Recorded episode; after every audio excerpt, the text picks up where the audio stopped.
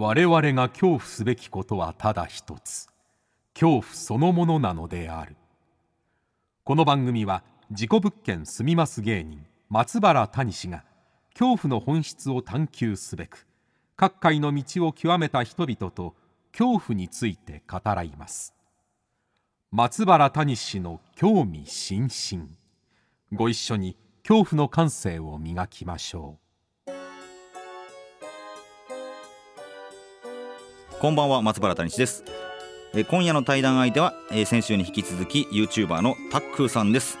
先週はね、えたくさん聞きたいこと聞けたんですけど今週はもっとたくさん聞きたいこと聞かせてもらいました。そしてねなかなかあそんなことになってるのというまああの自分がちょっとどうかしちゃいそうになるような、まあ、都市伝説というのかな聞かせてもらいました。さらにはですね炎上や誹謗中傷へのこの対策ね。YouTuber いろんな人からコメント来ると思いますけども。そういうものに対してタックさんどうやってまああのー、乗り越えてるのか、えー、そんな話もねすげえ我々にとっても皆さんにとっても役に立つお話を、えー、聞かせてもらいました、えさらに人を愛することとは何なのか、えその答えがこの放送でわかるかもしれません、えそんないろんな深い話を盛りだくさんのタックさんとの対談でございます。それではお聞きください。どうぞ。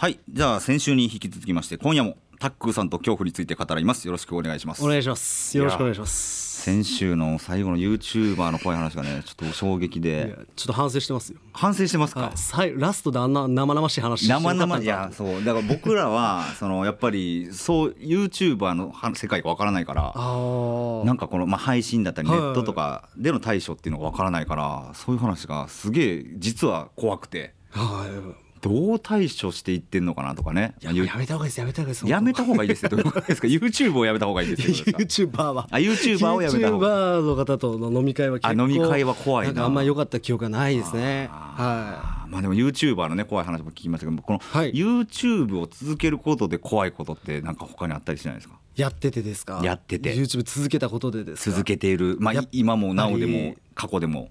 なんかこう男としてというならですけど男として、はい、オスとしてオスとしての話になるんですけどやっぱりすごい綺麗な方とかいらっしゃるじゃないですか。えっ、と、リスナーさんあリスナーさん、ね、リスナーさんとかで、やっぱすごい綺麗な方とか、はいはいはい、もうドストレートなタイプなことが、うんうんうん、がこうファンですってなるとやっぱり YouTuber ってなんかその芸能人の方と違って距離が近いというか近い、ね、確かに確かに。近いので、はい、やっぱりちょっとこうねなんかね手出したくなったりとかあその辺ね。やっぱあるじゃないですかオスとしてはこれは聞きたい。オスとしてはですよ、はい、オスとしては。やっぱそこをこうグッと我慢する、ファンとの近さね。近さ。この距離感のところはやっぱずっと難しいですよね。これは本当怪談師がね本当にそれをいっぱい間違ってますから。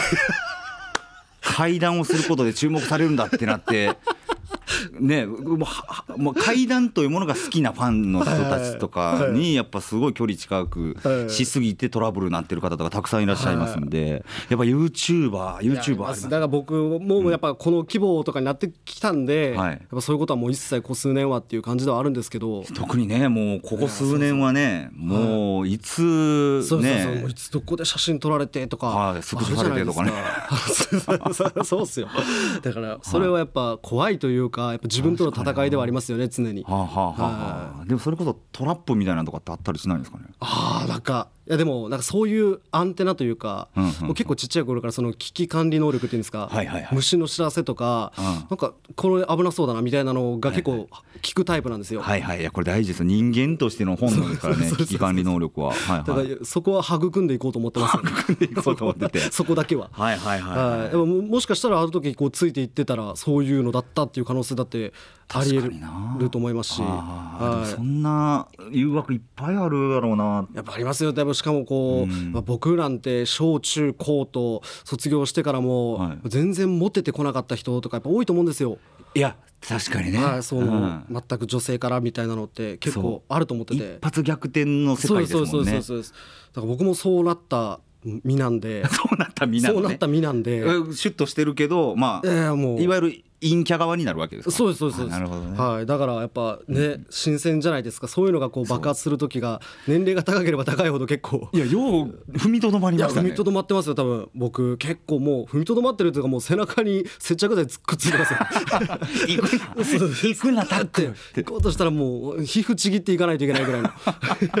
背中の皮破ってまで行くのか？それ俺はっていう。ぐらいの感じでセーブはしてますね。確か、はいなるほどな。それは確かに怖いですね、はーまあ気をつけると。これは気をつけるべきかなとはいはいはいははい。思ってますね YouTube としてのですね。まあそのね、まあ、女性からの誘惑というかファンからの誘惑以外にも、まあちょっと怖いファンとかもいるわけじゃないですか。ファンだったはずなのに急にアンチになるとか。はいありますね。ああいう人たちとかはどうどうしてるんですか？やっぱりその炎上とかする時とか、ね。はい。基本的には僕見えないようにするんですよね。あ見ないようにするって自分が？とんでもアンチいるじゃないですか。とんでもアンチ。の中でもとんでもアンチというか、アンチ。って何をしてアンチとするかみたいなとこ結構あるじゃないですか。うんうんうんうんなんかに批判するだったらもうそうそう。容姿に批判するとかだったらもうこれは批評なんだけどなっていそうそううそう。です言ってくるアンチもいます。そうそうです。だからそういうアンチは本当ミュートにしても見えないようにするあというか。見えないようにするのはい、大事がやっぱ、だから多分いっぱい僕のこの悪いところとか嫌なところを書き込んでる人たくさんいると思うんですけど、はいはいはいはいはい。それはもう僕はもう見えないようにしてるので確かにな。もう見なければ別にいたとしても何とも思わない。見なければばない世界ね。これは本当僕もよくわかりますそれは。気にしないようにしてると見ちゃうとやっぱこう気にしちゃうじゃないですか、はいはいああいうのはいって。ちょっと自分が注目され始めた頃一番気にならないですか？あ気になります。もう気になってだからその時は結構ねつっついたりとかはしてたんですけどやっぱり無限にやっぱそういうのってこの相手すればするほどっていうところあるんで。う。だからなんか僕もツ,、まあ、ツイッターとか見てても、はい。あのあ相手してるなこの人って。あああそうそうそうリップに全部返してるなとかね。ああいうのとかもなんかなんかキリがなくなってくるじゃないですか、はあの時は返したのになんで今返してくれないのって怒る人もいたいりするし。今ありますね確かにな見なければまあそうですね。でもなんかこうやっぱ批判的な意見とか、うんやっぱこれ違うんじゃないの？その考えとか。言われると、まあ、本当はですよ、うん。本心を言えばラオウとかサウザーみたいな構え方でいきたいですよ。いや ウヌがせね。ウヌの言うことだから。もううぬめそうウヌの世界だからもう国王で踏んづけてしまいたいぐそうそうウらいなヌの世界って見るも見ないも自由なのになんでそんなわざわざ言われなあかんのやとはいはいはい。かその言い方一つとかもそうですよね。ですよね。でもなんか一瞬そこをこう踏みとどまって、うん。あえて反省してみるというかすごい。そうなんかうんうん。いろんな人が危機管理や危機管理こういう人もいるんだなっていうので、うん。一回なんでその人が怒ってるんだろうとかいうのをこう反省してみる。ほうほうほっていうのをことをやるようになってから、いはい。なんかいい方に転換されるようになることが多くて。うなるほどな。僕結構くだらないことって僕が言うとまた炎上するかもしれないですけど、んうん。なんか他の人がしないようなことで結構僕炎上してて。ほうほうほう。はい。どんなことで炎上するそれがあの某コンビニの、はいはい。まあ商品が若干その、誇張してるんじゃないかみたいな話になった時になんかその塩おにぎり塩むすびが販売されてたんですけどそれが中割ったら中がちょっと空気が入りすぎて空洞だみたいな感じのがあったんですよ塩おむすびこれ空洞だよってだ僕それに対して塩おむすびに文句言う時間があったら自分で握れって言ったんですよあその言ってくる人に対して言ったとそれを言って世間がこう言ってんななっっていうことに対して誰にとかじゃないんですけどいやそんなに文句言う時間あるなら大抵自分で握った方が早いぞいやそうやな。わーってこの書き込んでる時間よりもうん。そっちの方がいいとそんなもう買うなとそんな文句言うなら言ってる人に対してまはいあそた正すじゃないけどい。やそれだったらもう自分で握れと。自分で握れっつったらそれは暴論だって言われて暴論。そういうことじゃないって言われて暴論ってもう何でも使えるやんそん暴論だって結構結構なご意見いただきまして。ご意見をいただいたんです、はい。で反省反省するんですねあ一応一回反省してみたんですよ何がいけなかったのかって。あー大変やな。一旦何がいけなかったのかっていうのをこう振り返った時に、はい。あやっぱりあそのまあ買っててうん。開いてみたらそうだった人はその時悲しかったんだなというか確かになそのいやーいいなやっぱよくよく考えたら確かにこのご飯だけ炊いて塩むすび握るような人って今いないしなというか。すごいな それ。みたいな。それでこう自分がじ少しずつこう成長できてるんじゃないかなって思うようにしてます。すごいすごいすごい。その発想その考えっていうか。だから全部一回受け入れてみるっていうことね。受け入れてみると意外となんかその素直になれるというかだから受け入れて1ミリでもちょっとでもこう反省するところがあれば、うん。ちゃんとそれをこう謝るというかはあ。それをこう繰り返すことで、なんかそういう失言って呼ばれるような失言なのか分かんないですけどそれこそ危機管理ですよね。ああかもしれないですうん。ねだから僕本当謝罪するの早いんですよ。危機管理。撤回までが早くて。そうか一番早かったのは何でしょうね。あの体温計ってあるじゃないですか。体温計はい。あのコンビニで結構並んでて、うん。前の方がですねこうまだコロナ前だったんですけど、はい。マスクつけている方で,、うん。でずっと咳をされてて、はい。で手見たらこう体温計を買われてたんですよ。ででそのコンビニの隣にドラッグストアあるんですよ。うん。でそっちで買えばいいのになってこんな並んでんのに別にっていう話があったんですよ、そういうことが。はいはでふと思ったけど、ん。あきついな体調悪いなと思って、よし夜体温計買いに行こうってなって、ん。熱測って何になるんだろうっていう話をしたんですよ。はいはい。その YouTube で。熱ありましたって、うんどどうすんのって話じゃないですか、はいはい。体温計買い行く前に病院行った方がいいんじゃないかみたいな わざわざコンビニで。いやね。だからそうやって熱あるかもなって思って、うん。体温計買いに行って熱あったって思いたいだけなんじゃないかっていう、それをギュッとして生きってるって言っちゃったんですよ僕。言葉選び絶対間ね違えてるんですよこれ言葉選び。言葉選びね。絶対間違えてて。まあそれは確かにな、はい。行き過ぎてるな。生きってるまで行っちゃうと。生きってるわけではないんだけど。そのコンビニで並んで体温計買ったら生きってるってどんな思考回路やねんって言われて。あそれはそうだと思いました。それはそうだと。それはそうだってなりましたね。それは早かったですね。実はああそれはもうすぐに謝罪した、すぐに早かったですね でもそのその失言失言なのか分からんけども、なんか炎上して謝罪するもセットでなんかもうエンターテインメントみたいになってるみたいなとこありますね。ああはい。そこまでいったらなんかそれもなんかね見れるというか、はい、まあ、気をつけてはいるんですけどねなんか。はちょいちょい出てくるんですよ僕なんかちょっと。いやーでもすごい世界やな。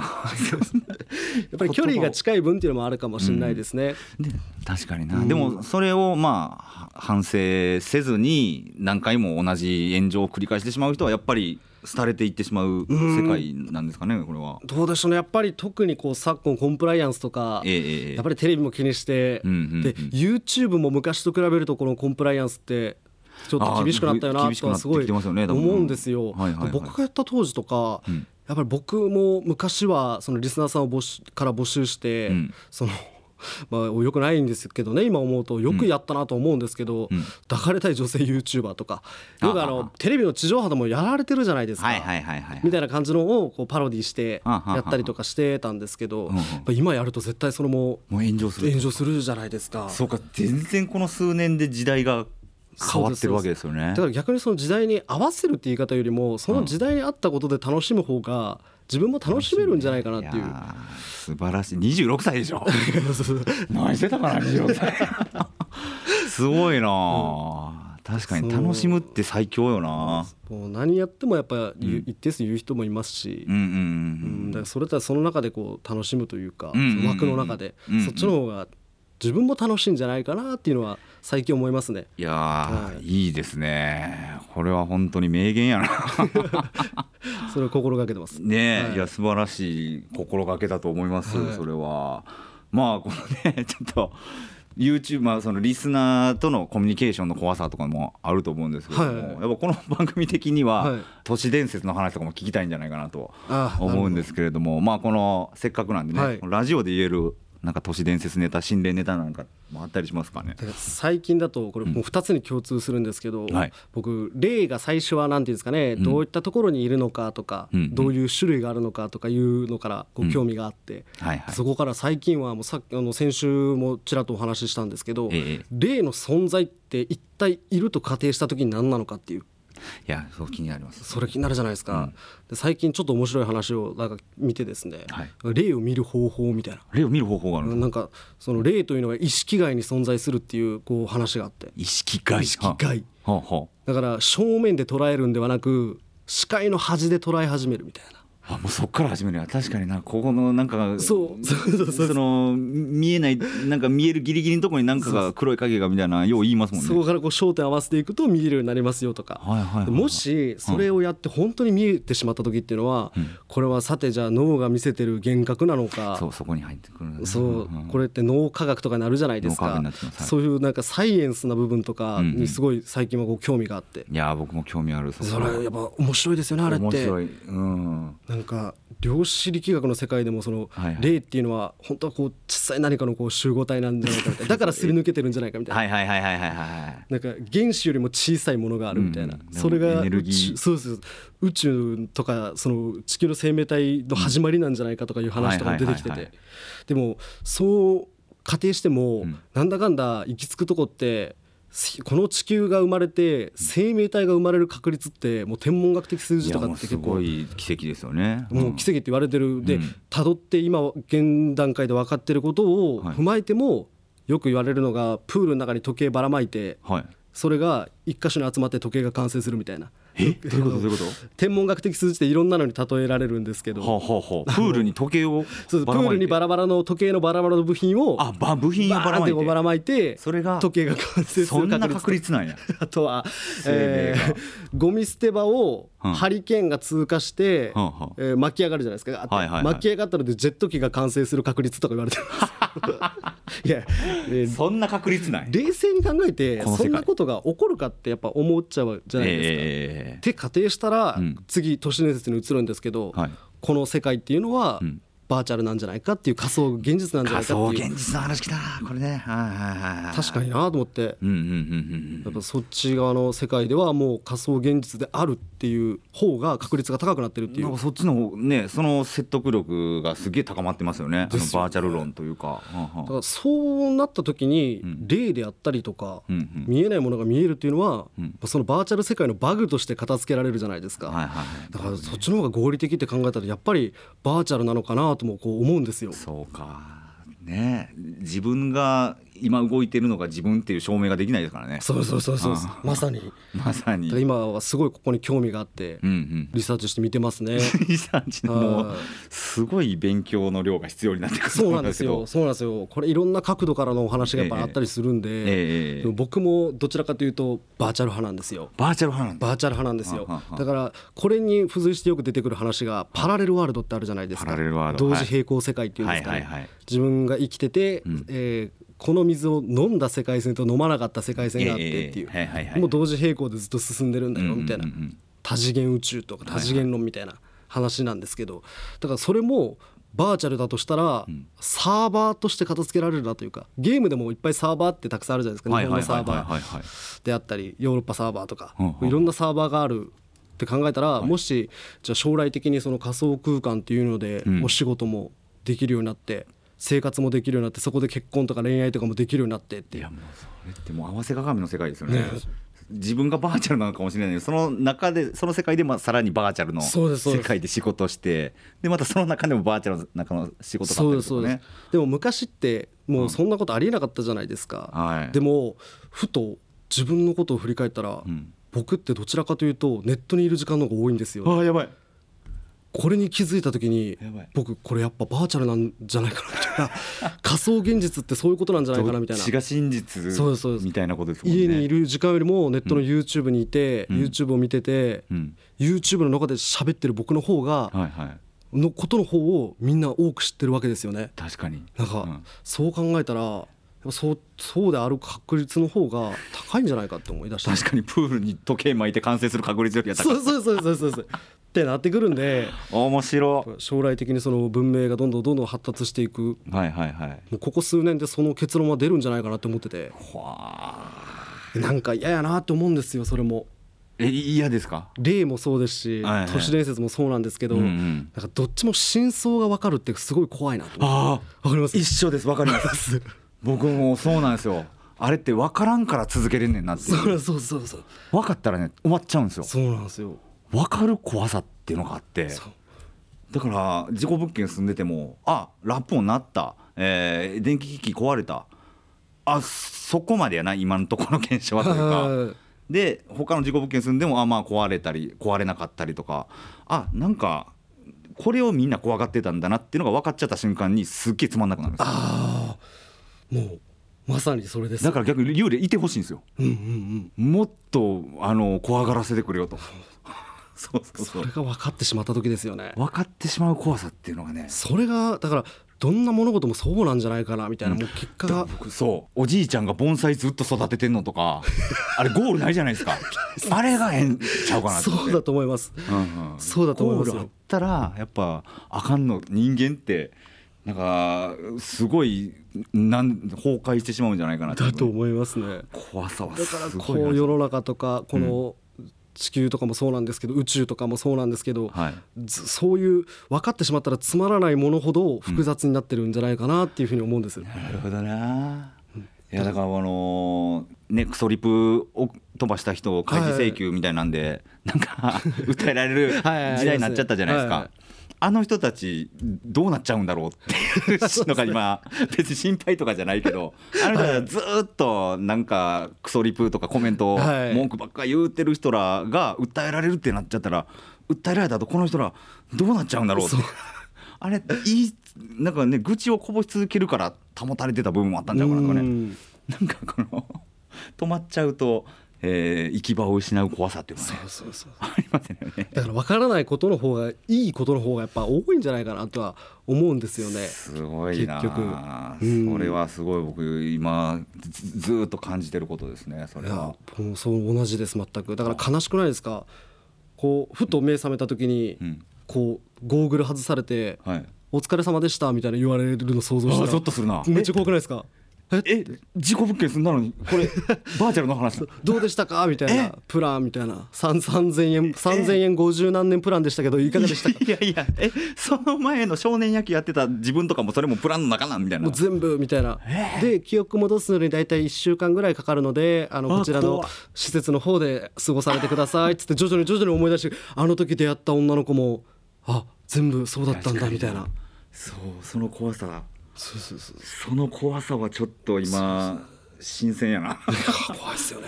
それ考えたら怖いな。はいはいはいだからお化けの方が希望があるんですよね。そうです、うん、自分がリアルに存在しててその世界にお化けがいる。わ怖い不思議ファンタジーの方が楽しいんですよね。そう絶対そうだと思います。もう究極の怖さの話を今。一番怖いと思います。ね、はい、いやいやまあそんなそんないろんな話も聞きましたけれども、はい、松原谷氏に何か質問ありますか？これいきましょうか。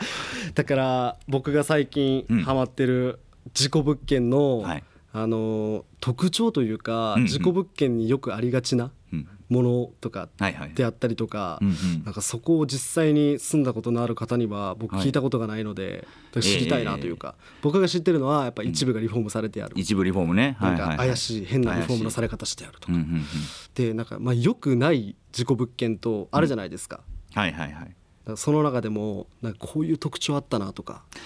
まあそのまあ騙すか騙さんかっていうことになってくるんですけど、あのもう開き直ってる事故物件っていうのはやっぱ綺麗ですよね。ちゃんと全部リフォームした上でとか。あ。と何でしょうね。もう事故物件でした、もうこういう事故がありましたを言った上でだから安いです。その代わり、えー、しかもこの安いのにフルリフォームされてます、えー、しかもなんか乾燥機までつけてますみたいなね、そういうところはまあ信頼できるなっていう話なんですけどやっぱ人間って不都合なことを何かしら隠そうとして、でそこがうさんくさかったりするんですけれども、えっとね、まあ、パッと見分かりやすいのは、フローリングなのに襖っていうのはすげえ。うわまあ住んだこともあるし、内見とか内覧した時にも、まあ、もちろん事故物件で分かってて内覧するんだけど、わ綺麗なーってフルリフォーム綺麗なーって思うけどあれなんで襖なん？あれなんで押し入れなん？クローゼットじゃないの？でもフローリングっていうところって溶けてるなって話なんですよ。溶けてる？孤独死で溶けてるなっていう話なんです床にってことですね。床にもともと畳だった畳だったところ。を綺麗にフローリングにしてるっていうのはまあすごい分かりやすい。まあ全部が全部そうじゃないのかもしれないけど僕が見たパターンは孤独死がそれ多かったですだから和なのか洋なのかわからない。そうそうそうそう。めっちゃとりあえずね洋にしたがるんですよあの事故物件って。へえ、うん、和から。和から洋にしたもともと和だったのがみたいな。そうそうそう。なのにあの玄関のドアだけ変えてないからめっちゃ古臭かったりとか。へえっていうのは特徴的ではあるかなと思いますね。わなんかそういうところで安かったりして特に何も言わないとかだったらちょっと注意した方がいいというかね。まあそれこそ見なければ知らない世界と一緒で知らない方が簡単に日々生活できるというか。いやだからそれを住んだ後とかに今聞いてて気づいちゃった方とか怖いですよね。あれえ？そういや襖やな。フローリングそれ全部が全部じゃないかもですけど。うんうんうんうん。いやそうありますね。でもこう事故物件で、はい結構引っ越されてますよね。もう十何回ですか？もう10今16軒目なんで。16軒目。はい、いろいろ引っ越しましたね。いやもしですよ、はい、自分のめちゃくちゃタイプな子がですよ、はい。もしですよ、うん。が今夜家行ってもいいですか？みたいな、はいはいはい。ななるとするじゃないですか。えそう事故物件にえうん。でできます？事故物件でまあそのこ事とをなす故物件でかね。ことできます？これはだから仕事につながるかつながらんかっていうのがあって。何の仕事なんですかいやその それ何の仕事ですかそれ。物件にあの取りつかれてうんあのまあ憑依体質です私みたいな。ああなるほど。人が仕事として。ああはいはいはいはいあの谷さんの家に行って取りつかれてみたらどうなるかを録画していいですみたいな。はいはいとかやったらん呼べるかな。でもその体で来てるはずなのに、はい。なんかちょっとそういう雰囲気になっちゃうってなった時とかですよいやだからそこは危機管理ですよね。そこ危機管理ですね。トラップの可能性もあるしな。でももうこう澄んだ目で、いうん。や私すごい硬いです。開かずの間より硬いです口がみた自分で肩言うてるやつ信用できません できないですね普通は。そうそうそう。ですねできないです。いやもうなんならもう携帯も今ここで捨てますぐらいああいやいや 予備持ってるやろってなる めちゃめちゃ警戒してますね。そうそうそう。まあそのどっちが勝つのかなみたいなそのなんていうんですか？そのうん事故物件に住んでるという、はいはい。そのまあプライドとポリシーが勝つのか。はいはいはい。いやまあポリシーというよりはそれこそ危機管理じゃないですけど、はい。事故物件谷氏の家行きましたっていうのをなんか言いふらされてそれでなんか変なことになる方が嫌やなああやっぱそうなっちゃいますか。はいはいはい。踏みとどまりますか。踏みとどまりますね。ああそうそれが気になったんですよね。初期ははい。踏みとどまらずに、はい。あこの子いいなっていうことを、まあ、物件じゃないけど、はい。えーデートに行ったことがあってそしたらこれもよう喋ってるんですけど、はい。木倒れてきたんですよ。えー？20メートルぐらいの木が。いやあのハイキング行ったら。でそれがほんまにその女の子に直撃しそうになって僕バンって突き飛ばして。えでその子はもう LINE ブロックされましたけど、はいはい、あマジであるんだみたいな感じで。だからそういうのあるの。だから谷さんって、はい。そうだ。谷さんってそのひき逃げってひき逃げもありますよ。聞かれたことありましたよ。ねひき逃げ。事故物件出て出てすぐですよね。ええ。1週間ぐらいで。だから多分そういうのを先週話されてたそのマスターはいはいはい。え谷さんがご来店された時に新潟の。そうです、はいはいはい。新潟のご来店した時に体調が急に悪くなった、そのお店のマスターさんが、はい。だからかって言ったわけじゃないですか,、そういったところも全部知られてた可能性ありますよね。谷さんというのはそういうちょっとやばめな不幸を持ってくるというか、めちゃくちゃ頭押さえながらちょっと嬉しそうでしたもんね これか。あ谷氏が来たんだみたいな。谷氏が来たんだ。タックーさんが呼び寄せてくれたんだみたいな。谷氏を。谷氏を呼び寄せてくれた。これだってなってめっちゃうん、そういう自覚はあるんですか？トラブルメーカーじゃないですけど。はいはいはいなんはいかそういう方って実際こうそういうのがついてるみたいな話あるじゃないですか、うんうん寄せつけないようにみたいな。はいはいはい。まあこれ本当にまああのーよく言われるのが、はい大事になってからじゃ遅いからみたいなんで、お祓いしなさいお祓いしてくださいとかあるんですけど大事にまだなってないからまあ聞い倒れてきたけど。いや危ないそれは当たりはしなかったんです当たらない僕突き飛ばしたんで、あはい、でもここで大事になってからじゃ遅いって言って神仏だったりお祓いだったりとかに頼ってしまうと一生頼らなあかんことになるんですあそうですよね。予防線っていうのはそうですもんね。予防接種みたいなもんで、でその僕はそれでもし呪われたりたたられてなんか自分に何かがあってもじゃあそれはその実験結果がそれなんですと、へえ、はいはいはい、でも僕が平然と生きてる間はたたりも呪いもあのそこまではないよねっていうのを証明できてるかなってねでもそうそう気も座ってますね。やっぱ皆さんやっぱたたり呪いとか、いはい。そうなっていくのが怖いっていうのがあるじゃないですか。そう。でまあたたり呪いとかあった方が嬉しいっていう人たちもたくさんいるんですよ。ああのファンタジーあもうそれ癖癖ですね。はいはいはい。人が不幸になることが好きっていう人もいっぱいいるわけですから、はいはいはでも残念ながら谷氏はまだ生きているというのが、えーねその夢を壊しもありでもあここまで現実そうなんやみたいなのとかもありとかで、でも多分答えが出ちゃうと終わるんですよね。多分僕が不幸で呪われて死んでしまうとそれで結果が出てあのあやっぱたたりあるんだ怖いなみたいなうん。なるんだと思うんですなんかもう結果が出てない間はずっと続けれるのかなみたいな。もう身を任せるじゃない身を任せるじゃないですけどね。へえーでもどうしますか？ものすごいタイプのーものすごいタイプの女性が？ものすごいタイプの女性に、はい。とつ付き合ったんですけど、うん。すぐ振られたと。うん。でもうこっちはもう未練99%の状態だと、はいはい。そういう時にあなたお祓い行けば復縁できますと、うんうん、あなたそれ全部たたりのせいですよって、はい、なったら行きます？これね、はい、これタックーさんは信じてもらえないかもしれないんですけど、はい、もう僕諦めてんすよ。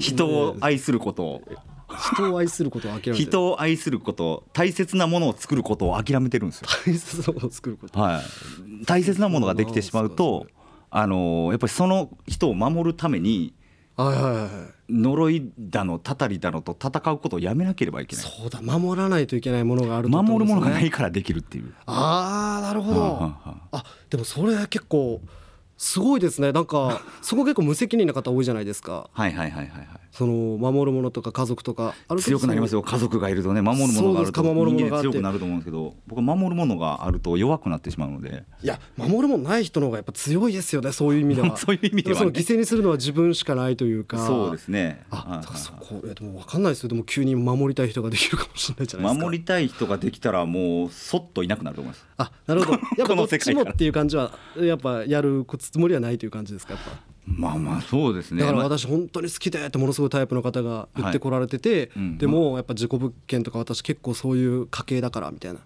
もし家系だから、はい、家系で その人が？その人が、はい、私実はっていうそういう家系でみたいな。だから、今あなたが住んでる事故物件とかもう全部解約してほしいってもし言われたらどっち取ります？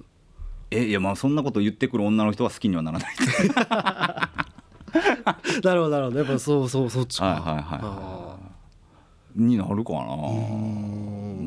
まあ自分ももう結構もう年も取ってきてるんで大切な人を守るっていう生き方をしないっていうのもいう実験ももしてもいいかなというかなんていうのかな。ああそれで、はい、まあ、分かんないですけどねそれはまあその先急に現れるかもしれないですけどやめてください。急に商品紹介とかしだしたら僕思いますよ。あ守る人できたんだなって。あ谷さん守る人できたんや このスプレーが霊を弾くんですよ、そうそうそうそうなんか自宅紹介っつってめちゃめちゃ 3LDK とかの自宅をこう紹介してたりしたら、あ守るもんあもう全部リフォーもう全部これフローリングやみたいな。襖一個もないやみたいな。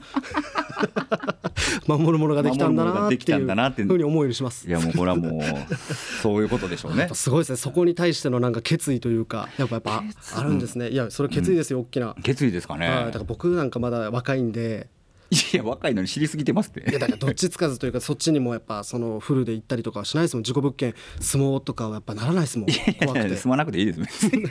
それそれだけじゃないから。タックーさんは。じゃあ最後にですね、はい。えー、タックーさんにとって一番怖いもの。怖いもの。はいこれを聞きたいですね。これもさっき言っちゃったかもしれないですけど、ええ、真実ですかね。真実？な、はい僕にとっての一番怖いもの。真実怖いね。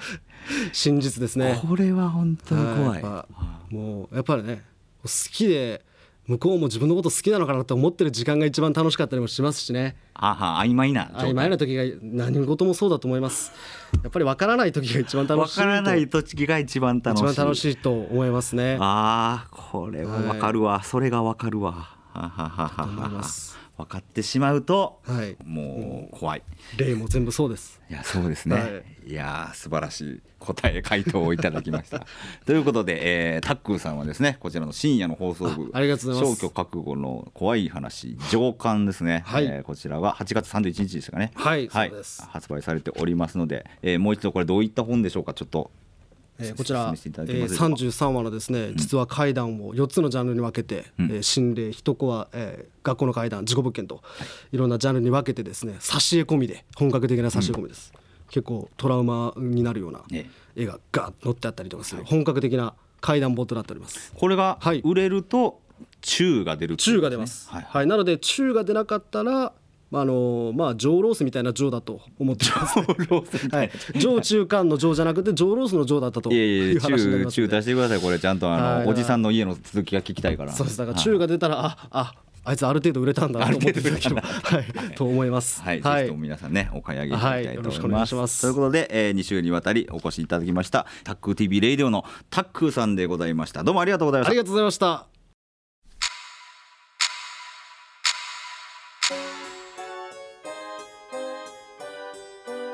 はい、えー、タックさんにお越しいただきました。えー、いやすごい新鮮でしたね。よういろんなこと知ってはる。僕の知らない世界をねたくさん聞かせてもらいました。面白かったですね。ということで来週はね一体どんなゲストの方が来るんでしょうか、えー、皆さん恐怖の感性を磨いてお待ちください。ということで松原谷氏の興味津々今宵はここまでです。皆様どうかお元気でさようなら。もう恋なんてしないなんて言うてるやつ生きってるでしょ。